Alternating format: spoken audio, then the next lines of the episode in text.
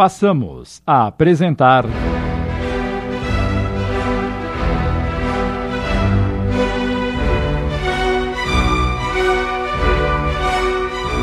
Corações em Conflito. Obra de Leon Tolstói, psicografada por Célia Xavier de Camargo. Adaptação de Sidney Carbone.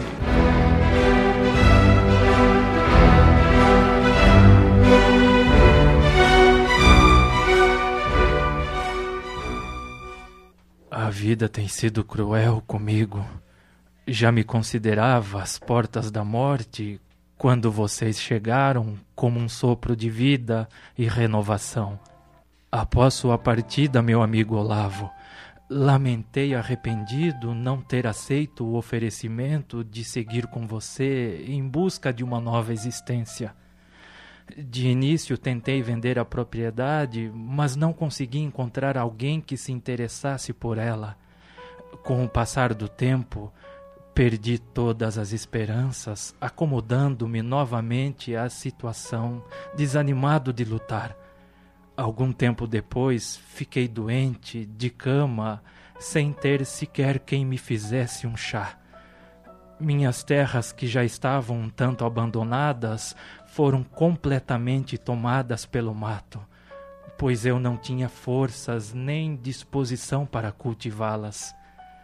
Assim tenho vivido da caridade de pessoas que, de tempos em tempos, lembram-se de mim e me trazem alguma coisa para que eu não venha morrer de fome. Há dias nenhuma delas aparece e não fosse a bondade de ambos, morreria a míngua. Por que não foi para a aldeia?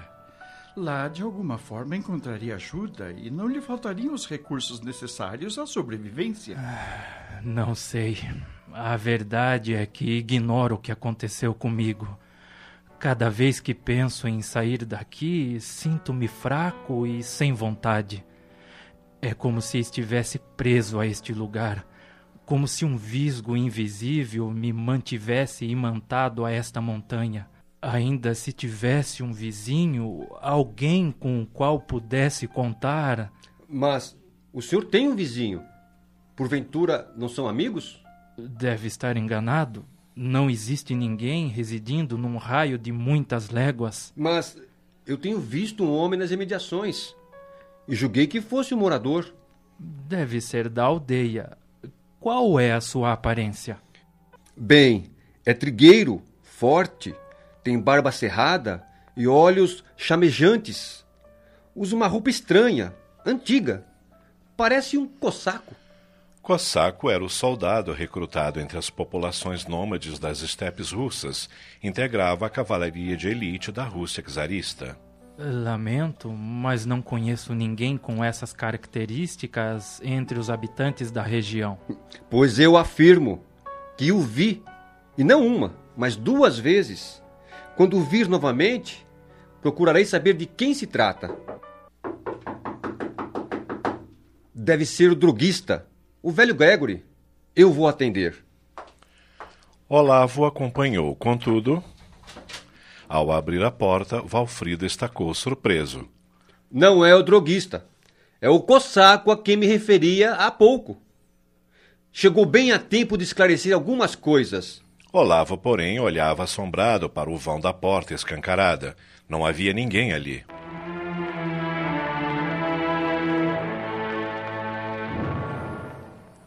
Com o passar dos dias, Anton acusou melhoras sensíveis, entrando em franca convalescência, auxiliado pelos amigos visitantes, incansáveis dos cuidados com o enfermo. Quanto ao episódio do estranho cossaco, como Valfrido chamava, nada ficou esclarecido. Naquele momento, certo mal-estar se instalou, pois o criado assegurava peremptoriamente que havia alguém na porta. Por sua vez, Olavo nada viu, acreditando que o fiel cocheiro tivera alucinações. Valfrido, porém, em seguida, olhando novamente para a porta aberta, não viu mais o estranho homem. Correu para fora tentando divisar onde o recém-chegado se escondera, mas nada encontrou. Decepcionado, voltou para a casinhola sem conseguir explicar o que acontecera. Fitando Anton e Olavo, afirmou categoricamente: Não posso acreditar. Ele estava ali. Tenho certeza do que digo.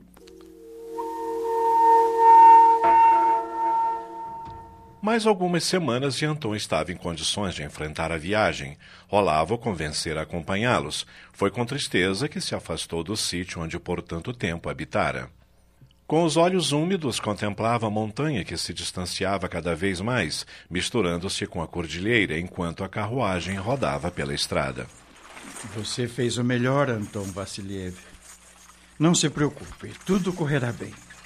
Em São Petersburgo, poderá trabalhar e levar uma vida muito mais confortável. E a senhora, sua mãe? O que tem ela? Aprovará sua atitude levando um desconhecido para o recesso do lar? Minha mãe é uma excelente pessoa e sempre aprova minhas decisões. Gostará dela, tenho certeza. Assim, após longas horas de viagem, chegaram à capital que Anton não conhecia. Finalmente, o veículo parou em frente da residência senhoril. Anton estava assustado. Olavo sorriu, convidando-o a descer. Chegamos. Seja bem-vindo à nossa casa. Anton acompanhou o dono da casa, que penetrou no interior da mansão com a familiaridade e a segurança de quem conhece o local dos seus mínimos detalhes. Assim que avistou um criado, eh, por favor, acompanhe o recém-chegado a um dos nossos aposentos e ajude-o no que for necessário. E dirigindo-se a Anton: Esteja à vontade, Anton. Logo mais nos veremos. Obrigado por tudo, amigo Olavo.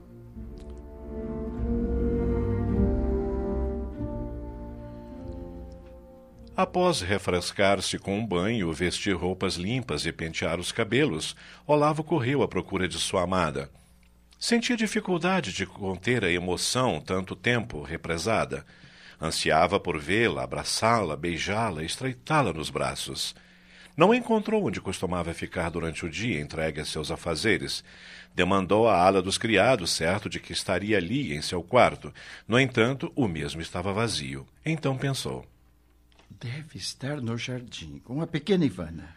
Foi até lá. Encontrou a ganinha brincando sozinha. Ao vê-lo, Ivana correu ao seu encontro e abraçou-o efusivamente. Que bom que voltou, paizinho! Demorou tanto. Estava sentindo sua falta. Ah, eu também, pequena feiticeira. Pensei em você todos os dias. Verdade? Sim, verdade. que bom, que bom! Eh, Diga-me, Ivana, onde está Alexandra? A pequena olhou serena e respondeu simplesmente: Não sei. Como não sabe? Não sei. Ela não está aqui em casa? Não. E onde está então? Foi embora. Embora? E para onde? Não sei, paizinho, não sei.